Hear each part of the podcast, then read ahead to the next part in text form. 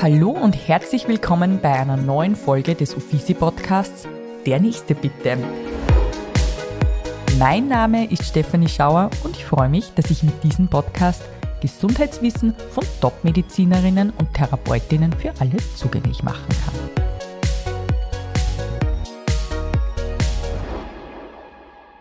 In Österreich leidet jede vierte Person unter Bluthochdruck. Im höheren Lebensalter sind es sogar 50 Prozent. Medizinische Studien bestätigen es immer wieder, dass ein ungesunder Lebensstil maßgeblich zur Entstehung von Herz-Kreislauf-Erkrankungen beiträgt. Bewegungsmangel, ungesunde Ernährung, Übergewicht und Stress sind Risikofaktoren, die durch eigenverantwortliches Handeln beeinflusst werden können. Ein anhaltend hoher Blutdruck kann gefährlich sein, nicht nur für das Herz, sondern auch für das Gehirn, die Aorta, die großen Arterien, die Nieren und die Augen. Nur bei normalen oder niedrigen Blutdruckwerten bleiben die Gefäße gesund und durchgängig. Stress und ungesunde Ernährung sind zwei Risikofaktoren, die sich schnell in unser Leben einschleichen können. Wie wir schwere Herz-Kreislauf-Erkrankungen erkennen und wie wir damit umgehen können, erfahren wir von meinem heutigen Podcast-Gast Dr. Jakob Ebner. Er ist als leitender Oberarzt und Facharzt für Kardiologie am Björn-Eisenwurz-Klinikum tätig, betreibt außerdem eine Wahlarztordination in Kirchdorf und engagiert sich ehrenamtlich als Rettungssanitäter und Bergretter. Herzlich willkommen, lieber Jakob. Ja, hallo Stefanie, danke für die Einladung. Üblicherweise sitze ich als Arzt auf der anderen Seite und, und ich stelle die Fragen und so freue ich mich, dass ich heute der Nächste sein darf. Ja, sehr, sehr gerne. Und dann kommen wir gleich zur ersten Frage, nämlich Jakob, was ist das Schönste an deinem Beruf? Das ist tatsächlich schwierig zu beantworten. Ich würde sagen, dass mich mein Beruf jeden Tag wieder vor neue Herausforderungen stellt. Und das ist das, was ich daran liebe. Ich muss jeden Tag Probleme lösen, manchmal akut, manchmal habe ich dafür etwas Zeit, aber jeder Tag hält Überraschungen für mich bereit. Das klingt sehr spannend, vor allem du bist als Kardiologe tätig und jetzt würde es mich interessieren, war schon immer dein Traum, Kardiologe zu werden? Beziehungsweise wann hattest du überhaupt eigentlich den Wunsch, Arzt zu werden? War es bei dir so, dass du schon in der Kindheit immer der Arzt werden wolltest oder ist es erst mit der Zeit gekommen? Was ein privates Erlebnis oder so? Also ich war eigentlich wirklich seit dem Kindergarten schon in Richtung Medizin unterwegs, aber wirklich gefestigt hat sich der Wunsch dann erst während der Rettungssanitäterausbildung, so mit 16, 17 Jahren, wo ich dann beschlossen habe, ich werde Medizin studieren. Und nachdem ich bei der Biologie-Matura dann sogar das Herz als Prüfungsfrage bekommen habe, äh, war eigentlich dann auch der Weg zur Kardiologie schon geebnet. Du hast mit 16, 17 bereits die Ausbildung zum Rettungssanitäter gemacht. Vielleicht möchtest du da vorab gleich mal ein bisschen was verraten. Wie wird man Rettungssanitäter? Ah, das ist jetzt doch schon eine Zeit her. Aber äh, grundsätzlich war es damals so, wir haben neben der Rogol-Dienststelle gewohnt und ich habe immer schon mitgefiebert, wenn die Rettung ausgefahren ist. Und man muss dann eine relativ lange Theorieausbildung über mehrere Wochen, ich habe das abends neben der Schule gemacht, die Theorieausbildung absolvieren. Dann folgt ein Praktikum mit, glaube 160 Praktikumstunden und dann natürlich eine kommissionelle Abschlussprüfung. Und die Tätigkeit war die dann quasi bezahlt oder unbezahlt? Na, das war eine ehrenamtliche Tätigkeit. Okay, also schon mit 16, 17 ein richtiges Herz für den Beruf gehabt. Auf alle Fälle. Und ich habe aber jetzt auch im Nachhinein betrachtet sehr davon profitiert, weil man einfach den Patientenumgang, die Ruhe in Akutsituationen jahrelang dann schon trainiert und, und Intus hat, noch bevor das Medizinstudium beginnt. Ehrenamtlich bist du ja nach wie vor tätig, nämlich nicht nur als Rettungssanitäter, sondern auch als Bergretter. Ja, richtig. Also Bergrettung ist eine sehr gute Möglichkeit für mich, meine Leidenschaften zu kombinieren, nämlich den Ausdauer, den Bergsport und die Liebe zur Medizin. Und die Bergrettung ist eigentlich nicht nur ein Hobby, sondern eine Lebenseinstellung von allen Bergrettern und Bergretterinnen, die wir an der Ortsstelle sind. Und seit wann machst du das wiederum? Da bin ich mittlerweile auch schon elf Jahre im Dienst bei der Bergrettung. Okay, und das ist auch ehrenamtlich und neben deinem herausfordernden Job machst du das einfach als Hobby oder verstehst du es für dich als Hobby? Wie gesagt, kein Hobby, sondern eine Leidenschaft. Mhm. Ich bin 24 Stunden am Tag und sieben Tage die Woche auf Abruf für die Bergrettung. Also wenn immer ich nicht im Krankenhaus bin, äh, stehe ich dort als Notarzt bereit. Sollte ein akuter Fall eintreten. Jakob, das finde ich wirklich ganz, ganz toll, dass du als Bergretter aktiv bist und bist sicher für viele junge Ärzte und Ärztinnen ein ziemliches Vorbild, eben auch neben dem stressigen Alltag sich nur zu engagieren und seiner Leidenschaft nachzugehen und das auch als Ausgleich zu sehen. Das finde ich wirklich wunderbar. Aber jetzt kommen wir vielleicht auf dein Hauptfach, nämlich der Kardiologie zu sprechen. Ich habe es eingangs erwähnt, es ist ja in Österreich bekanntlich eine der größten Probleme, die Herz-Kreislauf-Erkrankungen und die die versuchst du als Facharzt irgendwie bestmöglich zu betreuen. Wann war bei dir der Zeitpunkt, wo du dir gedacht hast, du möchtest die Ausbildung zum Kardiologen machen? Ich habe eigentlich schon ab dem zweiten Studienjahr in Graz an der Klinik für Kardiologie wissenschaftlich mitgearbeitet. Auch das war eigentlich freiwillig eine Mehrarbeit, wo man aber sehr gute Einblicke in die Wissenschaft bekommen konnte und auch gute Kontakte knüpfen konnte in die österreichische kardiologische Landschaft sozusagen. Und da hat mich das Organherz dann schon so fasziniert, dass klar war, ich möchte Kardiologe werden. Mhm. Es war aber noch nicht klar zu diesem Zeitpunkt, ob man auch eine Ausbildungsstelle bekommt, weil das also eine sehr begehrte Fachrichtung ist innerhalb der Medizin. Jetzt bist du ja noch relativ jung, du bist 31, hast dennoch das Fach abgeschlossen und bei dir ist irgendwie alles am, wie am Schnürchen gelaufen. Was sagst du, was war bei dir das, was gut gelaufen ist, dass du dann tatsächlich auch die Ausbildungsstelle bekommen hast? Ich würde sagen, ich habe, glaube ich, einfach immer mehr als 100 Prozent gegeben und zwar vom ersten Tag im Studium an. Und das hat sich letztendlich über viele Kreise dann durchgezogen, dass ich dann die Ausbildungsstelle bekommen konnte, weil ich dann auch einiges vorzuweisen hatte. Okay. Und die Ausbildung, wo hast du die gemacht? Ich habe meine Facharztausbildung für Innere Medizin bei Professor Dr. Dr. Schneeweiß am Klinikum Kirchdorf begonnen und durfte dann 2019 bis 2023 die Schwerpunktausbildung Kardiologie am Kepler Universitätsklinikum bei Dozent Steinwender absolvieren. Und jetzt bist du allerdings wieder zurückgekehrt nach Kirchdorf.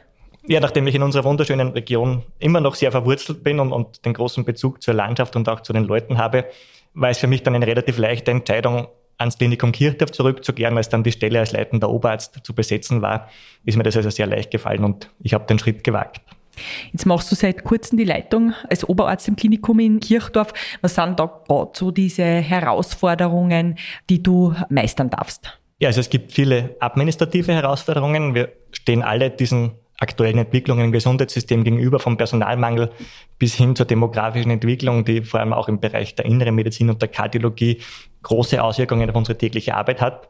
Und mit einem fantastischen Team an Mitarbeiterinnen und Mitarbeitern sind wir allerdings bestens gerüstet und ich stehe der Zukunft optimistisch gegenüber. Du hast es jetzt schon erwähnt, demografischer Wandel heißt, die Menschen werden derzeit älter und es kommen weniger nach. Das heißt für euch wiederum auf der Abteilung, ihr habt mehr ältere Personen zum Behandeln als wie vor zehn Jahren nur mit Herz-Kreislauf-Erkrankungen oder wie kann ich mir das vorstellen? Ja, richtig. Also die Menschen werden älter und das bedeutet auch, sie erleben ihre Erkrankungen, die mit das Alter mit sich bringt, die sie vielleicht noch vor einigen Jahrzehnten gar nicht mehr erlebt hätten.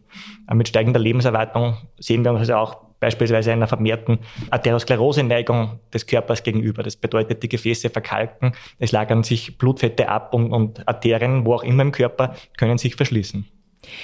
Was sind jetzt diese Erkrankungen, mit denen ihr tagtäglich auf der Abteilung zu kämpfen habt? Was sind die häufigsten Erkrankungen in Österreich in deinem Fachgebiet derzeit? Also in meinem Fachgebiet ist es ganz klar der Diabetes mellitus Typ 2, die klassische Zuckererkrankung, die leider wohl auch eine Wohlstandserkrankung bei uns im Land ist, das muss man ganz, ganz klar so sagen. Und als Kardiologe bin ich natürlich auf Herz-Kreislauf-Erkrankungen spezialisiert und habe da vor allem auch mit der koronaren Herzerkrankung zu tun. Das sind also Verkalkungen der Gefäße, die den Herzmuskel mit Blut versorgen und auch mit Herzinsuffizienz, also einer Herzschwäche, einer Schwäche des Herzmuskels. Auch Herzklappenerkrankungen zählen zu meinem täglichen Brot. Okay. Klassischer Herzinfarkt auch? Ja, absolut. Also wir haben auch eine Notaufnahme, wo Patientinnen und Patienten immer akut ins Krankenhaus kommen. Und ich bin ja auch als Notarzt tätig und dort hat man immer wieder auch mit Herzinfarkten zu tun. Die Akuttherapie des Herzinfarktes ist aber ja die Koronarangiographie und mit einem Stent, das kennt man vielleicht vom Hören.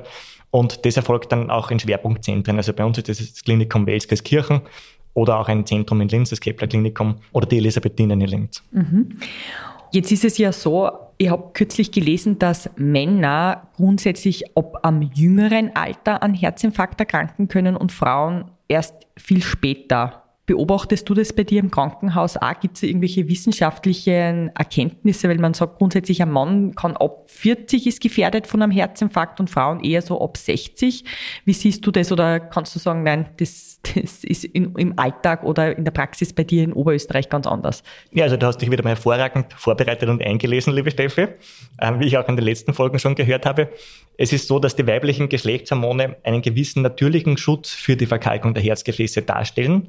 Und je nachdem, wie lange der weibliche Körper diesen Hormonen ausgesetzt ist, also eine verzögerte Entwicklung der Atherosklerose im Körper auftritt. Und somit ist es naturgegeben, dass Damen den Herzinfarkt tendenziell später bekommen als Männer. Und das sehe ich auch in der Praxis so.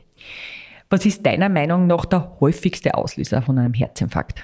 Der häufigste Auslöser für einen Herzinfarkt ist wahrscheinlich der Bluthochdruck mhm. In Österreich. Zusätzlich natürlich kommen Faktoren wie Rauchen und Stress, Übergewicht, äh, Zuckerkrankheit und so weiter ins Spiel. Also es ist niemals ein Auslöser, sondern es ist immer eine Vielzahl an Mechanismen, die zur Entstehung eines Herzinfarktes beitragen. Was für unsere Therapie aber auch gut ist, weil das bedeutet im Umkehrschluss, wir haben viele Räder, an denen wir drehen können. Okay. Wenn man jetzt sagt, Männer sind ab 40 circa von Herzinfarkt eher mehr betroffen als Frauen, würdest du dann sagen, okay, Männer geht's regelmäßig Blutdruck messen, um das irgendwie vorzubeugen oder macht das überhaupt keinen Sinn? Also der Bluthochdruck wird nicht umsonst als stiller Killer bezeichnet, weil man spürt ihn nicht immer und er ist dennoch die Hauptursache für Schlaganfälle, was nicht nur eine sehr hohe Sterblichkeit mit sich bringt, sondern auch eine hohe Invalidität. Das heißt, die Patienten können halbseitig gelähmt sein oder große Folgeschäden davontragen. Und deswegen bin ich ein großer Freund davon, einen Schritt früher anzusetzen, als es die klassische Reparaturmedizin tut. Ich bin auch Sportmediziner und es ist wichtig, sich zu bewegen, Präventionsarbeit zu leisten, auf die Ernährung zu schauen, noch bevor der Schaden an den Organen auftritt. Okay. Wie kann ich jetzt aber dennoch feststellen, ob ich gefährdet bin oder nicht? Am besten einfach regelmäßig Blutdruck messen. Das wird in der mhm. Apotheke mhm. gemacht. Blutdruckmesser kosten nicht viel Geld, wenn man sich das richtige Gerät kauft und auch richtig misst. Mhm. Das ist ganz wichtig. Dann kann man da mal sehr zuverlässig schauen, ob man blutdruckmäßig gefährdet ist oder nicht. Ab welchem Blutdruck sollte man einen Kardiologen aufsuchen oder grundsätzlich einen Arzt oder vielleicht sogar in die Notaufnahme? Also gesetzt den Fall, dass man den Blutdruck richtig misst, und der Blutdruck regelhaft bei Selbstmessungen über 135 zu 85 mm Hg angezeigt wird, dann würde ich mir mal Gedanken darüber machen, ähm, einen Kardiologen aufzusuchen, weil natürlich man dann daran denken muss, dass es vielleicht Ursachen gibt oder dass man auch früh gegensteuern kann. Okay. Die Notaufnahme würde ich dann eher erst ab Werten 180 mm Hg Plus aufsuchen. Außer natürlich, man hat Beschwerden, man kann da jetzt nicht einen klaren Cut-Off sagen. Mhm. Man sollte immer schauen, wie geht es einem. Zuerst einmal den Hausarzt oder die Hausärztin aufsuchen und dann weitere Schritte setzen. Die typischen Symptome von einem Herzinfarkt sind ja Schmerzen im linken Arm, Stechen in der Brust. Ich glaube ja, dann gibt es ja zwischen Männern und Frauen auch noch mal einen Unterschied. Vielleicht kannst du uns du da noch mal sagen, wann ist Alarmstufe, wann sollte man unbedingt ins Krankenhaus fahren? Ja, es ist ganz wichtig, zwischen den Symptomen bei Männern und bei Frauen zu unterscheiden, weil sich also die koronare Herzerkrankung und auch der Herzinfarkt bei Frauen anders manifestiert. Die klassischen Beschwerden, die du aufgezählt hast, sind tendenziell Beschwerden, die bei Männern auftreten. Ja, das ist heftiger Thoraxschmerz. Ähm, die Patienten beschreiben, sie hätten einen Elefanten auf der Brust, sie werden kaltschweißig, ähm, schwindlig, ihnen wird übel. Das sind die klassischen Infarktsymptome. Bei Frauen kann es aber auch einfach sein, dass unspezifische Rückenschmerzen, Schmerzen im Oberbauch, Unwohlsein und Übelkeit plötzlich auftreten und auch dann sollte man auf alle Fälle an einen Herzinfarkt denken.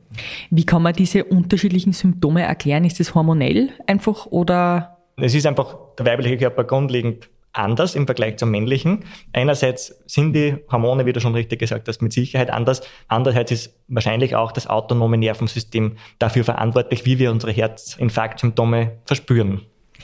Kannst du dich nur erinnern, den ersten Herzinfarktpatient, den du betreut hast, wie war das für dich? Wie hilft man so einem Menschen nachher weiter?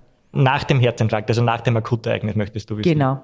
Nach dem Akutereignis geht es einmal vor allem auch darum, psychologisch das ganze Ereignis zu verarbeiten, weil so ein Herzinfarkt natürlich schon ein sehr einschneidendes Erlebnis für die meisten Patientinnen und Patienten ist. Und dann geht es darum, strukturiert einerseits mit der Reha zu beginnen, möglichst bald mit der Reha zu beginnen und andererseits auch die Risikofaktoren, die ich zuerst schon genannt habe, wie die Ernährung, wie das Fehlen regelmäßiger Bewegung, einen Nikotinstopp anzustreben. Also alles das sind Dinge, die man dann nach und nach angehen sollte. Und wichtig ist auch, die Patientinnen und Patienten dann strukturiert nachzubetreuen und auch regelhaft nachzusorgen. Ähm, wenn man einmal einen Herzinfarkt gehabt hat, ist man in der Regel ein Leben lang herzkrank. Das bedeutet nicht, dass man jeden Tag Symptome hat oder Beschwerden hat, aber man sollte in fachärztlicher Kontrolle bleiben. Okay, und die Wahrscheinlichkeit, wie hoch ist die, dass man Herzinfarkt übersteht? Die Wahrscheinlichkeit, dass man Herzinfarkt übersteht, ist mit den modernen Methoden der Medizin deutlich besser geworden. Wir haben in Österreich ein sehr gutes Notarztsystem. Das bedeutet, die Patienten kommen üblicherweise rasch ins Krankenhaus. Es wird im Idealfall rasch diagnostiziert und durch die interventionelle Kardiologie im Herzkatheterlabor dann auch rasch das Gefäß wieder eröffnet. Dennoch gibt es einen erklecklichen Anteil an Patientinnen und Patienten, die nach einem Herzinfarkt sofort versterben. Immer dann, wenn eine kritische Struktur im Herzen vom Blut nicht mehr versorgt wird, zum Beispiel der Sinusknoten, der Taktgeber des Herzens, wenn das praktisch abstirbt, ist ein Herzinfarkt sehr gefährlich. Es kann auch im Rahmen von einem akuten Infarkt zu sehr gefährlichen Herzrhythmusstörungen zum Kammerflimmern kommen. Und dann muss man sofort reanimiert werden. Und wenn man eben dann nicht reanimiert wird, dann ist, ist der Herzinfarkt leider sehr gefährlich. Aber grundsätzlich kann man zusammenfassend sagen, die unterschiedlichen Symptome gibt's. Hausnummer, mein Vater, meine Mutter sitzen gerade neben mir. Ich merke, da stimmt irgendwas nicht, dann rufe ich die Rettung, weil ich mir denke, das ist ein Herzinfarkt. Die werden dann in das Krankenhaus eingeliefert und dort dann behandelt. Genau. Oder die Rettung holt gleich den Notarzt oder die Notärztin dazu. Der Infarkt wird vor Ort diagnostiziert, sodass der Patient oder die Patientin dann direkt ins Katheterlabor kommen. Das ist eigentlich der Idealfall.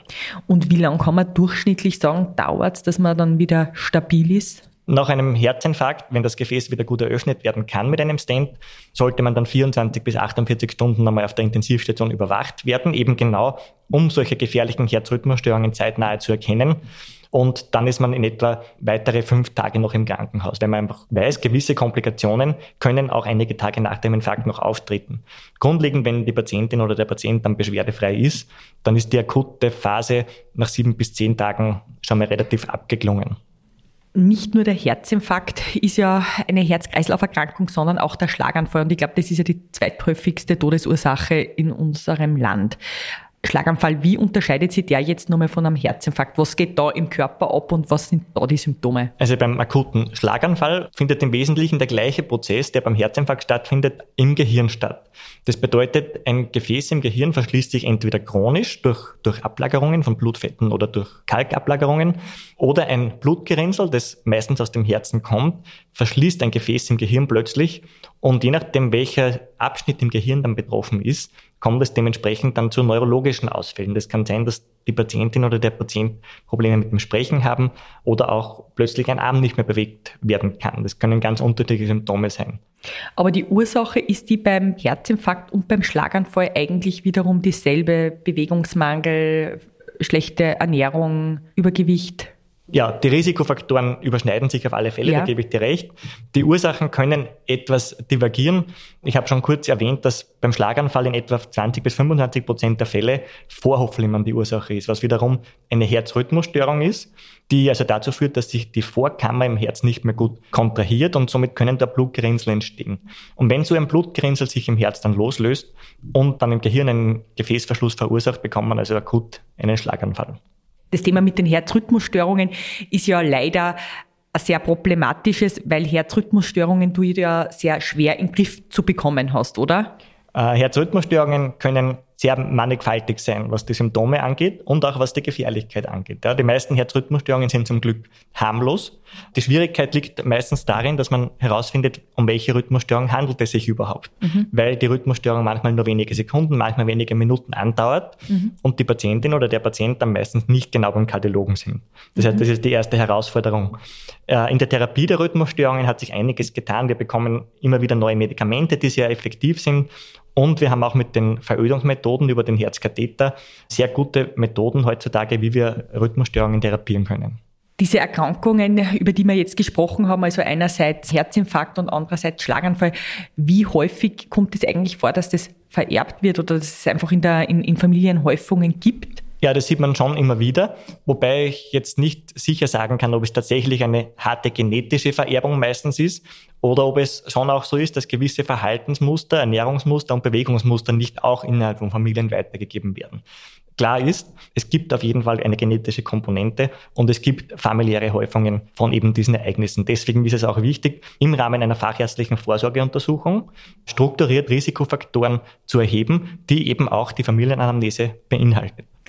Wo siehst du eigentlich in den nächsten zehn Jahren die großen Herausforderungen für den Job als Kardiologe? Überall, wo man liest, liest man ja eigentlich darüber, die Herz-Kreislauf-Erkrankungen, die werden bis 2030 nur mehr um ein Vielfaches zunehmen. Was glaubst du, was wird notwendig sein, um präventiv Menschen nur mal viel besser darauf aufmerksam zu machen, dass ein gesunder Lebensstil einfach, ja, unabdingbar ist? Ich glaube, dass es einfach generell ein Umdenken in der Gesellschaft braucht, dass, dass es auch eine gewisse Awareness braucht bei der Politik, bei der Gesundheitspolitik, dass man vielleicht einen Schritt früher dran sein sollte. Da schließt sich auch wieder der Kreis zur Bergrettung. Wir versuchen hier einen Schritt früher dran zu sein, Probleme zu erkennen, bevor sie auftreten mhm. und somit diese Probleme zu verhindern. Und das ist sicherlich ein Projekt, das, wo wir von Dekaden reden, bis das Wirkung zeigt, aber es sollte jetzt angegangen werden. Jakob, du bist ja jetzt seit 2023 in Kirchdorf am Klinikum tätig und ihr habt da jetzt auch neue Wege für eure Patienten entwickelt, denn du hast jetzt auch im September deine Wahlarztordination dort eröffnet. Was erwartet ihr euch davon? Was sind dann dort die Vorteile für eure Patienten und was erwartet euch ihr dann davon? Nun, mir war es immer schon ein Anliegen, meine Patientinnen und Patienten möglichst ganzheitlich zu betreuen. Und auch nach dem stationären Aufenthalt im Klinikum sie adäquat ambulant nachzusorgen. Und nachdem es diese Strukturen im Krankenhaus nur relativ eingeschränkt gibt, habe ich mich dann entschlossen, eine Ordination zu gründen. Und ausschlaggebend dafür, dass die Ordination im Krankenhaus eingemietet werden sollte, war die Tatsache, dass mir eines Tages einfach aufgefallen ist, wir haben Top-Geräte, wir haben super Räume und gute Ausstattung und die stehen eben außerhalb der Kernarbeitszeit im Klinikum größtenteils leer. Und so habe ich diese Idee dann bei der Krankenhausleitung vorgebracht. Wir haben das dann gemeinsam weiter verfolgt und letztendlich haben wir es geschafft, dieses Projekt auf die Beine zu stellen und ich bin sehr glücklich darüber, denn es hat eigentlich nur Vorteile für alle Seiten, für die Patientinnen und Patienten, fürs Klinikum und auch für mich als Arzt. Als leitender Oberarzt hast du ja auch die verantwortungsvolle Aufgabe, zukünftige Ärztinnen und Ärzte im kardiologischen Bereich mit auszubilden. Was ist das Wichtigste, was du so jungen Ärztinnen mitgibst oder wie sie diesen Beruf eben erneut denken können vielleicht? Ich glaube, das Wichtigste ist, dass man stets sehr genau und gewissenhaft arbeitet und sich auf alles vorbereitet, was kommen kann. Das bedeutet, man muss schlichtweg seine Hausübung machen. Und das ist nichts anderes, was man in der Volksschule schon lernt, zieht sich durch bis ins Studium. Und auch ich lerne heute noch regelhaft zu Hause in meiner Freizeit, weil es einfach dann zu spät ist, in der Akutsituation sich zu überlegen, was muss ich jetzt tun. Also man muss seine Hausaufgaben machen. Und das zweite Wichtige ist, man darf die Demut nie verlieren. Wir arbeiten mit dem höchsten Gut und das ist der Mensch. Und das und ist vor allem das Herz und das Herz noch dazu, genau. Und das ist also etwas sehr Wichtiges, was ich den jungen Kolleginnen und Kollegen mitgeben möchte. Würdest du jungen Kollegen und Kolleginnen raten, ihre Familie zu behandeln oder würdest du sagen, in so einer Akutsituation, wo vielleicht die Mutter, die Oma, der Opa einen Herzinfarkt hat, dass das lieber ein Kollege machen sollte? Oder wie siehst du das? Oder würdest du selbst deine Familie behandeln in einer Akutsituation? Ich würde meine Familie in einer Akutsituation ohnehin behandeln. Die meisten Kolleginnen und Kollegen machen es auch so, man kommt ja meistens auch eh nicht aus, weil dann die kleinen Wehwehchen so an einen herangetragen werden. Ich kenne aber auch Kollegen, die operieren sogar ihre eigenen Kinder, je nachdem dann, wie gut sich der oder die Einzelne von dem jeweiligen Geschehen distanzieren können, kann das mal mehr, mal weniger Problem sein. Und die letzte Frage, die mich jetzt natürlich und auch wahrscheinlich die meisten Zuhörerinnen brennend interessiert, was tust du für dich, dass du nicht dein eigener Patient wirst? Ja, das ist ganz wichtig. Man muss sich Zeit für sich selbst nehmen. Und was ich für mich tue, ist Sport, Bewegung, Sport, Bewegung. Und ich schaffe es tatsächlich, dass ich fast jeden Tag eine Stunde Bewegung in meinen Alltag einbaue. Es kann Ausdauersport sein, es kann Kraftsport sein. Und selbst wenn ich einen 24-Stunden-Dienst im Krankenhaus habe und einmal die Zeit erlaubt, dann baue ich einmal eine kleine Yoga- oder Stabilisationseinheit im Dienst ein. Das finde ich ganz toll und ich werde jetzt auch wieder daran arbeiten, dass ich regelmäßig Sport mache. In diesem Sinn, herzlichen Dank und weiterhin alles Gute. Ja, danke fürs Gespräch und bis bald. Wir sehen uns. Liebe Zuhörerinnen und Zuhörer, ich bedanke mich auch bei euch fürs Dabeisein und freue mich, wenn ihr beim nächsten Mal wieder mit dabei seid, wenn es heißt, der nächste bitte. In den Shownotes findet ihr außerdem sämtliche Links zur aktuellen Folge und die Möglichkeit, eine Bewertung abzugeben. Solltet ihr ein Gesundheitsthema haben, das euch besonders beschäftigt, dann schreibt mir einfach und ich versuche einen Gast dafür zu finden. In diesem Sinn, bleibt gesund und bis zum nächsten Mal.